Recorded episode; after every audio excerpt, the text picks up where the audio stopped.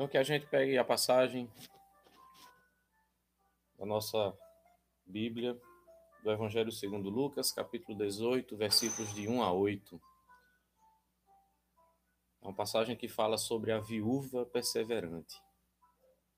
Ou, se preferirmos, sobre a oração e a perseverança na oração. Que o Espírito de Deus que clamamos com a primeira música possa preparar os nossos ouvidos, preparar o nosso coração, nos dar entendimento, abrir, abrir o nosso entendimento para que essa palavra ela venha e encontre, encontre terra fértil. Que nós possamos sim nos colocar diante de Deus, que nós possamos sim humildemente perceber que somos necessitados do seu Santo Espírito para tudo aquilo que vem de Deus, para tudo aquilo que queremos, que desejamos, que esteja sempre em unidade com nosso Pai, com nosso Deus, com nosso Senhor. Que Deus, na sua infinita bondade, nos permita, nos permita, pelas nossas limitações, pelas nossas capacidades limitadas, mas que Ele nos permita ir além, que Ele nos permita encontrar o seu amor e a sua graça na palavra.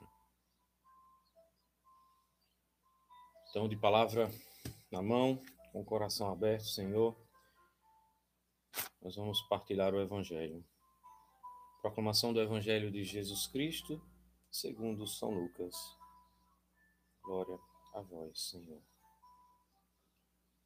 Propôs-lhe Jesus uma parábola para mostrar que é necessário orar sempre, sem jamais deixar de fazê-lo. Havia uma certa cidade, um juiz que não temia Deus, nem respeitava pessoa alguma. Na mesma cidade vivia também uma viúva, que vinha com frequência à sua presença para dizer-lhe: Faze-me justiça contra o meu adversário. Ele, porém, por muito tempo não o quis. Por fim, refletiu consigo: Eu não temo a Deus, nem respeito os homens. Todavia, porque esta viúva me importuna, lhe farei justiça. Senão ela não cessará de me molestar. Prosseguiu o Senhor. Ouvis o que diz este juiz injusto? Por acaso não fará Deus justiça aos seus escolhidos, que estão clamando por ele dia e noite? Porventura, tardará em socorrê-los? Digo-vos que em breve lhes fará justiça. Mas quando vier o filho do homem, acaso achará fé sobre a terra? Palavra da salvação. Glória a vós, Senhor. Bom dia, meus irmãos, aqueles que chegaram um pouquinho depois, enquanto eu proclamava a palavra. É uma palavra que certamente nos faz refletir, nos faz meditar, nos faz dar glórias, porque realmente o Senhor, ele é muito direto, muito objetivo. O Senhor é muito claro para conosco. Nesse dia em que vamos dar continuidade ao nosso encheivos, é preciso lembrar é preciso lembrar a importância, a relevância, o quanto nós devemos, o quanto nós necessitamos, nós precisamos viver em oração. Nós precisamos estar em unidade. Nós precisamos nos, nos colocar em unidade e nos colocaremos assim através da oração. Eu sei que a maioria dos irmãos são da comunidade, mas deixa eu me apresentar. Eu me chamo André, André Guerra, sou servo consagrado da comunidade. E nesse dia, quando eu venho partilhar, eu venho primeiro falar da palavra para mim. Eu sou pai, tenho duas filhas, sou casado com Tatiana, sou filho, tenho minha mãe muito próxima a mim, que tanto me inspira e que tanto me educa até hoje. E como somos educados pelos nossos pais, como somos transformados na primeira realidade em que vivemos na nossa família, nós precisamos também ser pela palavra e pela oração.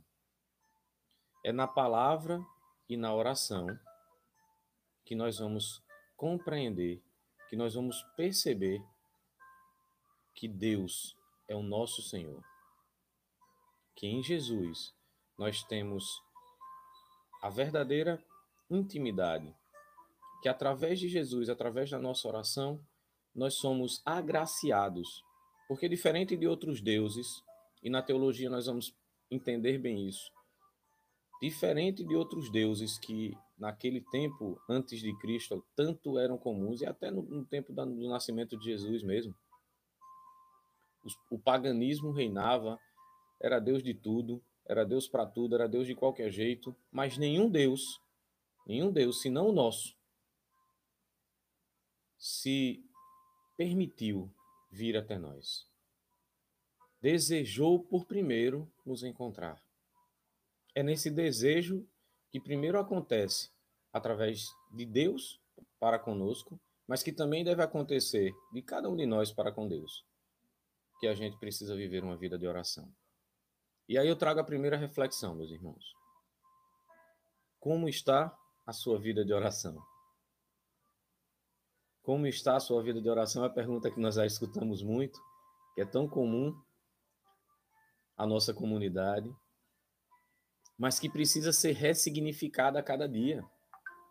Nós não podemos a, apenas escutar essa colocação como um questionamento comum. Nós precisamos perceber sim que a vida de oração ela não é como uma conta bancária. Porque muitas vezes nós achamos que vale assim, né? Ah, mas eu vivo uma vida de oração há tanto tempo. Ah, mas eu tenho já há tantos anos uma intimidade com Deus. Ah, eu já fiz a JC, eu já fiz a CC, eu já fui do, dos movimentos de renovação carismática, equipes de Nossa Senhora. Não é assim, meus irmãos. Não é uma conta bancária. Não é um investimento que nós fazemos, colocamos no banco e deixamos lá rendendo. Não é assim, não pode ser assim a nossa vida de oração. A nossa vida de oração ela precisa ser multiplicada de forma perseverante. E vejam o que nos diz Jesus já no primeiro versículo de hoje. Jesus propôs uma parábola para mostrar que é necessário orar sempre sem jamais deixar de fazê-lo. Mais claro, mais objetivo que isso, não, não pode. Está muito claro o que é que Jesus quer com essa passagem hoje, a princípio, e que deve ser aprofundado à medida que nós vivemos essa experiência de intimidade, de amor, de graça com Deus. Mas, André, é tão difícil, a gente vive uma vida tão corrida. E aí, eu partilho dessa opinião. A nossa vida é tão corrida às vezes e nós achamos que não vamos ter tempo para tudo, mas nós precisamos colocar o essencial no seu devido lugar. É preciso colocar a oração como essencial em nossas vidas. Porque é através da oração, e aí me permitam, no nosso caso da comunidade católica em adoração, também na oração através da adoração, que nós vamos escutar Jesus. Que nós vamos não só escutar, mas nós vamos nos ligar a Ele. Nós vamos viver aquela entrega, nós vamos viver aquela intimidade que é, de forma, vamos dizer assim, simples ou de forma extraordinária, aquilo que nos sustenta. Então vejamos, meus irmãos, se hoje passamos por tantas situações de tribulação, se hoje passamos às vezes, e aí eu mesmo partilho com vocês um pouco da minha própria realidade, quantas vezes eu me vejo preocupado com coisas que não têm sentido nenhum. Preocupações que nem seriam preocupações, mas que tomam conta de nós e que às vezes nos fazem até definhar perder as forças. Nos fazem tantas vezes, digamos assim, desanimar. E por que isso acontece muitas vezes, amados e amadas? Porque não estamos em oração. Porque não temos tempo, ou temos tempo para tanta coisa, mas deixamos a oração para um momento que nos resta. Nós precisamos lembrar da viúva que ofertou suas moedas e que naquela oferta das moedas ofertou a sua própria vida, porque era tudo que ela tinha. Não vamos ofertar a Deus, não vamos ofertar os nossos momentos de oração como coisas que são sobras, restos. Não é isso que deve ser ofertado em nossa oração. Nós precisamos ofertar todo o nosso ser. Nós precisamos colocar toda a nossa necessidade de amor, de graça, de vida. Porque tem muita gente que vive hoje sem fé, sem esperança. Sim, são virtudes. São virtudes que recebemos de Deus, fé e esperança. Mas veja como é importante. Veja como é importante. Aí eu pego até uma postagem que o diácono fez ontem, algumas palavras que ele nos fez, que eu vou tentar traduzir aqui. Muitas vezes não sabemos para onde estamos indo, mas precisamos é perseverar na oração. Perseverar em Deus, porque aí sim vamos confiar que Ele está nos levando para o melhor lugar além. O problema é que se não paramos para orar, nós vamos ser confundidos, nós vamos ser ludibriados pelo inimigo. É assim que ele costuma agir, pegando as nossas fraquezas, pegando aquilo que para nós muitas vezes incomoda. E Santo Agostinho e tantos outros santos vão nos falar sobre necessidades de uma oração bem feita porque ela precisa ser confiante. Ela precisa ser confiante. Eu preciso confiar que Deus cuida de mim. É o primeiro passo, porque se eu não confiar, não tem sentido. Eu estou rezando para que Deus haja em minha vida, mas para que também eu saiba escutar a voz de Deus. Porque nessa confiança que eu vou vivendo em Deus, eu vou crescendo eu vou crescendo na esperança. Eu falava pouco. Quantas pessoas hoje em dia não têm esperança? Não têm esperança porque continuamos, vou usar nesse tempo, continuamos colocando a nossa segurança nos deuses desse mundo. Baal talvez não exista mais, pelo menos para nós. Mas existem outros ídolos, especialmente os ídolos do bolso, os ídolos que criamos até mesmo dentro de casa e que tomam um lugar que é de Deus. O nosso trabalho, as nossas reservas, quando temos. É preciso, sim, perceber que a esperança está em Deus. A esperança está naquele que, como eu disse já e repito, por primeiro desejou nos amar, nos criar, nos salvar. É em Jesus que nós vamos personificar essa esperança, que nós vamos, nós vamos viver essa realidade. Essa realidade que é realidade de fé. É realidade de fé. E aí a gente continua. Havia uma certa cidade um juiz que não temia Deus nem respeitava pessoa alguma. Talvez a gente já encontre aqui um monte de exemplos, né? Mas não é para apontar que estamos aqui. É para perceber que essa realidade já existia desde o tempo de Jesus e que a conversão vem para todos. De certa forma, esse juiz foi convertido pela oração da mulher. E a palavra vai continuar nos falando. Na mesma cidade vivia também uma viúva, que vinha com frequência à sua presença para dizer-lhe: Faze-me justiça contra meu adversário. Ele, porém, por muito tempo não o quis, por fim refletiu consigo: Não temo a Deus, nem respeito os homens. Vale contextuar, contextualizar, desculpa. Vale contextualizar. Viúva, nessa época de Jesus, não valia nada. Mulher e viúva, se ela não tivesse alguém para cuidar dela e para tomá-la, ela era realmente um zero à esquerda. Ela era realmente sem nenhum valor para a sociedade. E vejam, meus irmãos, essa mulher, diante de um homem que não temia Deus, não temia Deus e nem respeitava os próprios homens, certamente o seu único valor aqui estava na sua persistência, perseverança, em colocar sempre diante de Deus aquilo que é necessário, que é o nosso coração a nossa vontade ela precisa ser dita a Deus.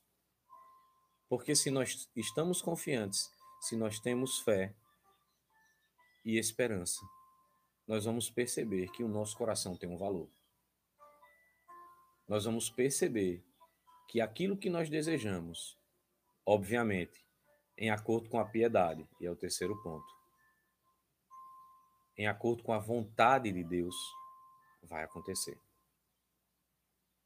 Ah, mas tantas vezes a gente pede por uma coisa, pede, pede, pede, pede. Não precisa muitas vezes ser muito sábio. Reflita antes se aquilo que você está pedindo é algo agradável a Deus. É algo que vai nos permitir viver os mandamentos que vai lhe permitir, permitir às pessoas que você está pedindo, ou pelas quais você está intercedendo, viver a graça dos mandamentos, que podem ser resumidos no amor a Deus e no amor ao próximo. Veja como Jesus, ele é claro nesse momento de dizer assim, olha, mesmo que o, o contexto da situação mesmo que aquela mulher que sem muito valor social, sem muito status aqui na situação do evangelho, se mesmo naquele contexto o, Jesus, o juiz, desculpa, atendeu, aí ele vai prosseguir. Por acaso não fará Deus justiça aos seus escolhidos? Perdão. Precisamos reconhecer. Nós estamos aqui para isso. Nós vivemos em comunidade para isso. Nós somos igreja para isso. Para que quando a gente esquece, piedosamente nossos irmãos nos lembrem que nós somos escolhidos. Que não é na nossa força, que não é na nossa própria vontade, que não é na própria graça. Que não importa, não importa se você começa convertendo a sua casa, ou se você, como nosso pai fundador, está, como nossos irmãos que estão lá em Tefé, está pregando para 500 pessoas. Não importa. Nós somos escolhidos. E vivendo e testemunhando a salvação, nós somos chamados. Chamados a viver e anunciar o Evangelho. Porque Jesus faz justiça. Jesus se coloca diante de nós. Jesus nos ama. Jesus nos deseja. Esse Deus de amor incondicional, amor misericordioso, nos chama, exatamente, Valéria, nos chama de filhos, filhos amados. É assim que somos diante de Jesus. É assim que somos diante de Deus. É por isso que temos a graça de um Deus Espírito Santo, um Deus Espírito Santo que age no meio de nós. que age com sua bondade e que nos impulsiona, nos leva, nos faz ir aonde sequer imaginamos que podíamos ir. Eu sou, vou fazer uma breve partilha, abrir um pequeno parênteses aqui. Ontem eu me emocionava, acho que muita gente se emocionou com Herta ontem, mas eu me emocionava também com alguns relatos dos irmãos que estão lá em Tefé, né? Eu via as imagens, os vídeos de Luísa, tá toda blogueirinha também. Mas eu via, e muito obrigado, viu, minha irmã, tá nos ajudando a viver isso. Mas eu via ali é, e me colocava naquela situação através da vivência dos nossos irmãos. É isso que precisa nos impulsionar com aqueles que amamos em nossa casa, com aqueles que amamos em nossa família, com aqueles que amamos em nossa comunidade. Quantas vezes nós somos alimentados na fé, porque talvez não pudemos viver aquele momento por diversos motivos, mas vivemos de uma forma transcendente porque nossos irmãos estão vivendo. Eu me vi como eu sei que muitos de nós estão se vendo através dos irmãos que estão lá, vivendo aquela graça. Nós estamos vivendo não porque a transmissão está sendo feita, meus irmãos, a transmissão é um plus, é um acréscimo que nós estamos recebendo. Mas nós estamos vivendo porque nós somos uma só igreja. Uma igreja una, uma igreja que se une e que pela palavra e pela Eucaristia consegue contemplar a graça de Deus que acontece no meio de nós. É muito bom ser família, é muito bom ser comunidade, e é muito bom ouvir de Jesus, do próprio Cristo, na sua palavra, que por acaso não fará Deus justiça aos seus escolhidos que estão clamando por ele dia e noite? E aí fica a nossa pergunta. Estamos clamando por Ele dia e noite? Estamos clamando por Ele dia e noite? Que seja para nós um alerta essa palavra de hoje. Não um puxão de orelha, mas um carinho de um Deus que nos ama tanto, que nos chama de filhos, que nesse momento e a cada instante nos chama para viver dia e noite uma experiência de amor. Dia e noite uma experiência de graça.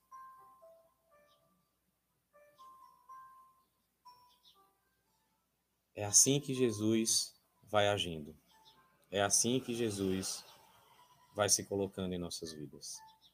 A turma atrasada vai chegando aí mas que a gente possa refletir nisso, que a gente possa partilhar com os nossos irmãos, que a gente possa colocar, e eu vou até depois propor, viu, amados, que depois a gente faça essa partilha do sábado às oito e meia, porque pelo que eu estou vendo, a galera aproveita para esticar um pouquinho, mas nós somos chamados.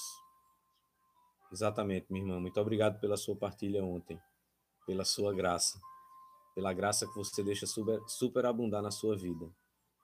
Nós que estamos tão pertinho fisicamente, mas que às vezes nos fazemos muito mais perto no coração. Porque nós temos exatamente esse Deus, Ayrton, que não cansa de nos esperar. Deus não cansa de nos esperar. Ele nos espera todo o tempo. Louvado seja se você entrou agora, se você entrou atrasado, louvado e amado seja Deus. Se você vai ver depois. Mas que essa palavra de hoje, na reflexão que você vai fazer, nos leve principalmente a uma inquietação. Eu faço algumas reflexões muito rápidas em meu Instagram e na reflexão de ontem eu questionava: enquanto a palavra nos inquieta, significa dizer que nós temos muito o que se converter. Ou seja, o nosso caminho de santidade está acontecendo. Que saibamos viver esse amor, que saibamos viver essa graça. E chegando já ao final, que a gente possa refletir. Refletir porque Jesus mesmo nos pergunta: porventura tardará esse Deus em socorrê-los? Deus não tarda. Deus vem nos socorrer. É através da oração que nós conseguimos contemplar isso. E para uma última reflexão, nesse último versículo. Digo-vos que em breve lhes fará justiça. Mas quando vier o filho do homem, acaso achará fé sobre a terra?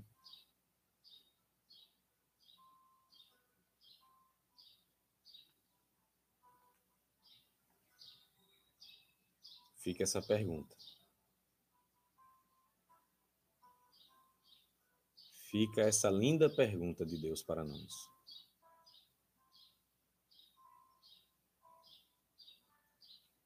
Quando vier o filho do homem, que ele já disse que não tardará, acaso achará fé sobre a terra? Pode colocar um eita aí. Porque é aí que nós precisamos refletir e meditar. Na nossa primeira realidade. Ruminar essa palavra, né, Demerson? Quantas vezes nós já conversamos, meu irmão, sobre a educação dos nossos filhos? E a grande pergunta que devemos fazer no mundo de hoje.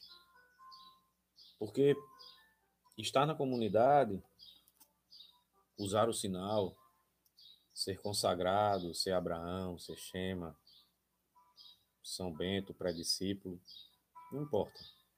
Desde o vocacional, o chamado já está no nosso coração. Nós precisamos viver a fé. Nós precisamos perceber que esse caminho que o Senhor escolheu para nós, nós também precisamos escolher. Nós também necessitamos decidir. E é nesse caminho que nós vamos encontrar o amor de Deus. Deus, que como Valéria está dizendo, não nos abandona nunca,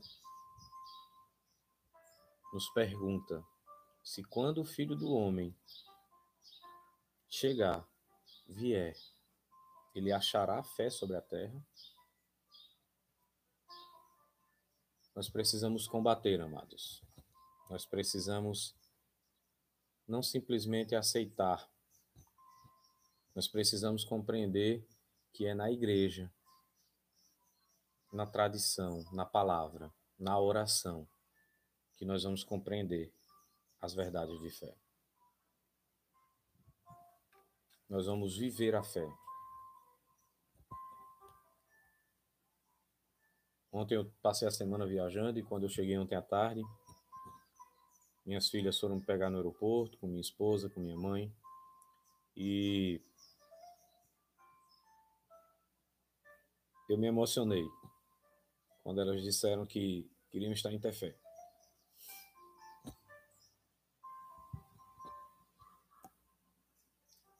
Nós precisamos desejar estar em família, em comunidade.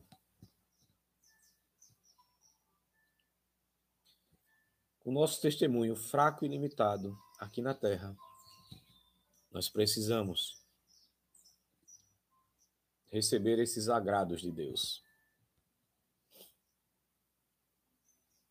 E principalmente perceber que estamos vivendo e anunciando Cristo Jesus.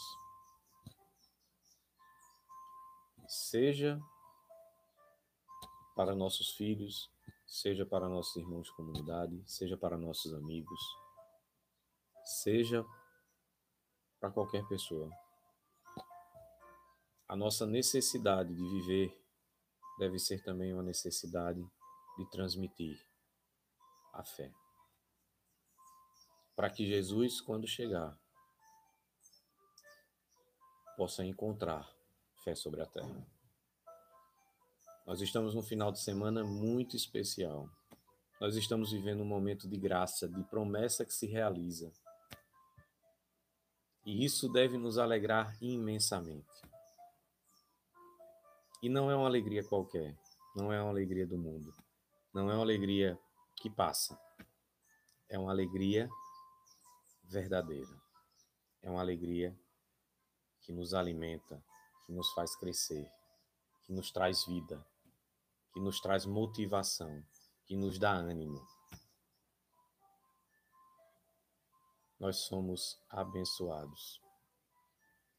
Nós somos tão amados que até mesmo na nossa fraqueza, na nossa pobreza, Deus nos usa. Deus nos faz ir além que as nossas fraquezas sejam colocadas no altar de Deus. E que nós sejamos, sim, Laís, que nós sejamos agraciados com esse amor. Muito obrigado por partilhar a vida com vocês. Muito obrigado por fortalecer o meu caminho.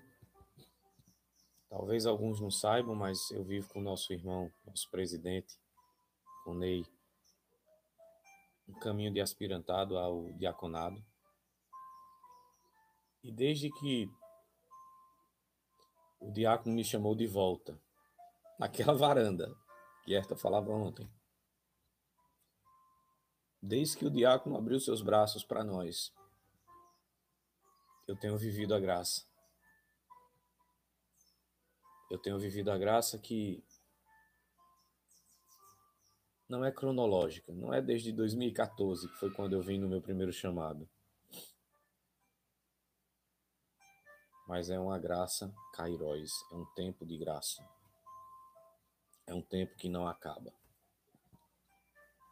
Tenho certeza que no nosso caminho, como somos enviados muitas vezes dois a dois, e Ney até esses dias fazia um, um tempo atrás, né, fazia uma partilha e dizia, falava um pouco sobre isso, sobre como às vezes nós nos apoiamos, como o diácono foi sábio em nos enviar dois.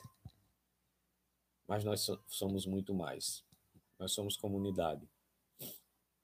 Muitas vezes eu olho para o testemunho de tantos irmãos e eu me lembrava até do testemunho de Paulinho esses dias e de Maria Lembrava de quando na primeira casa eles iam chegando ali de forma tímida, mas de forma muito decidida. Agradeço demais. Agradeço demais por cada testemunho, por cada irmão. E tenhamos essa consciência, meus irmãos. É através da oração perseverante. É através da oração de como Maria, que se colocou na cruz e o que Maria estava fazendo ali diante da cruz não era só assumindo cada um de nós como filhos. Ela estava intercedendo, orando. Ela estava perseverando, mesmo na dor. Mesmo na dor. Se muitas vezes a dor tenta nos afastar de Deus, eu digo a vocês, é, muito, é a maioria das vezes em que vamos nos aproximar dele que com esse com essa alegria, com esse amor, com essa certeza da graça, nós possamos encerrar essa partilha de hoje. Lembrando que estamos em encheios e como Deus é bom.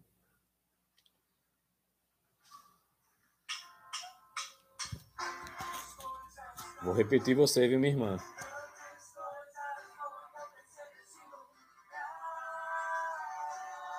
Vamos nos colocar em ordem de batalha. Muito obrigado, muito obrigado, muito obrigado. Agradecemos a Deus. Nos colocamos realmente percebendo que é Deus que vem agir no meio de nós. Ninguém é como o nosso Deus. Te amo, Tereza Cristina. Um beijo, meus irmãos. Amo vocês.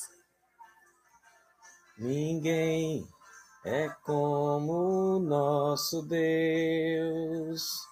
Ninguém é como nosso Deus. Bom dia, Ju. Ele vem curando de glória. Ele é santo, ele é santo, ele é santo. E nessa alegria estejamos em ordem de batalha. Nós estamos no meio do encheivos, a graça já começou ontem. Começou, inclusive, sendo partilhada conosco que estamos aqui. Vamos para a casa da misericórdia. Estejamos em unidade. Só vai tremer.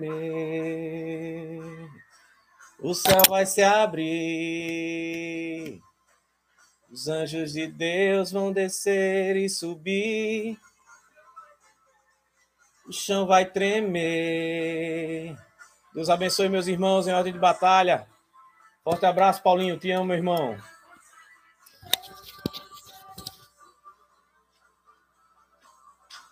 Senhor dos exércitos é o seu nome. Em oração. Que o Pai encontre fé no meio de nós.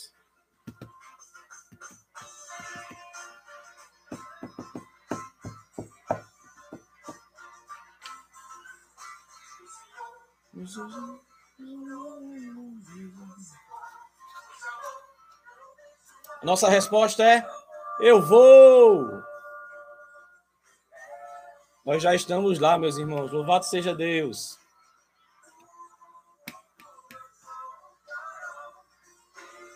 O Senhor nos abençoe, nos envie.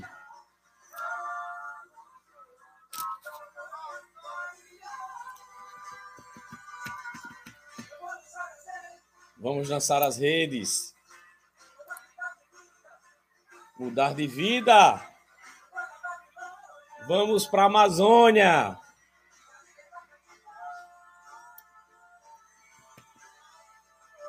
Louvado seja Deus, meus irmãos. Louvado seja Deus. As promessas dele que se cumprem. Para a sua glória. Para a glória do nosso Senhor.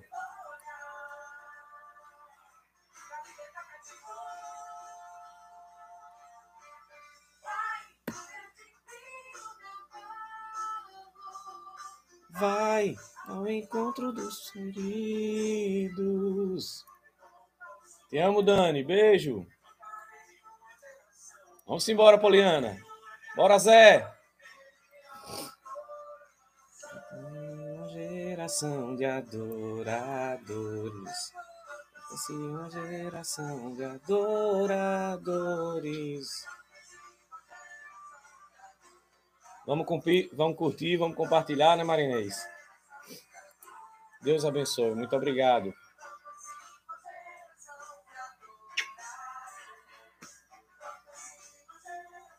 Adoradores.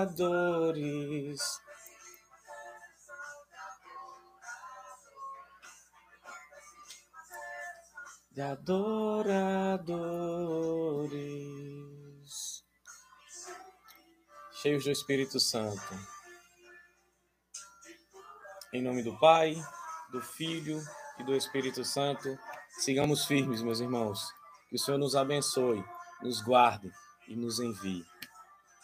Shalom!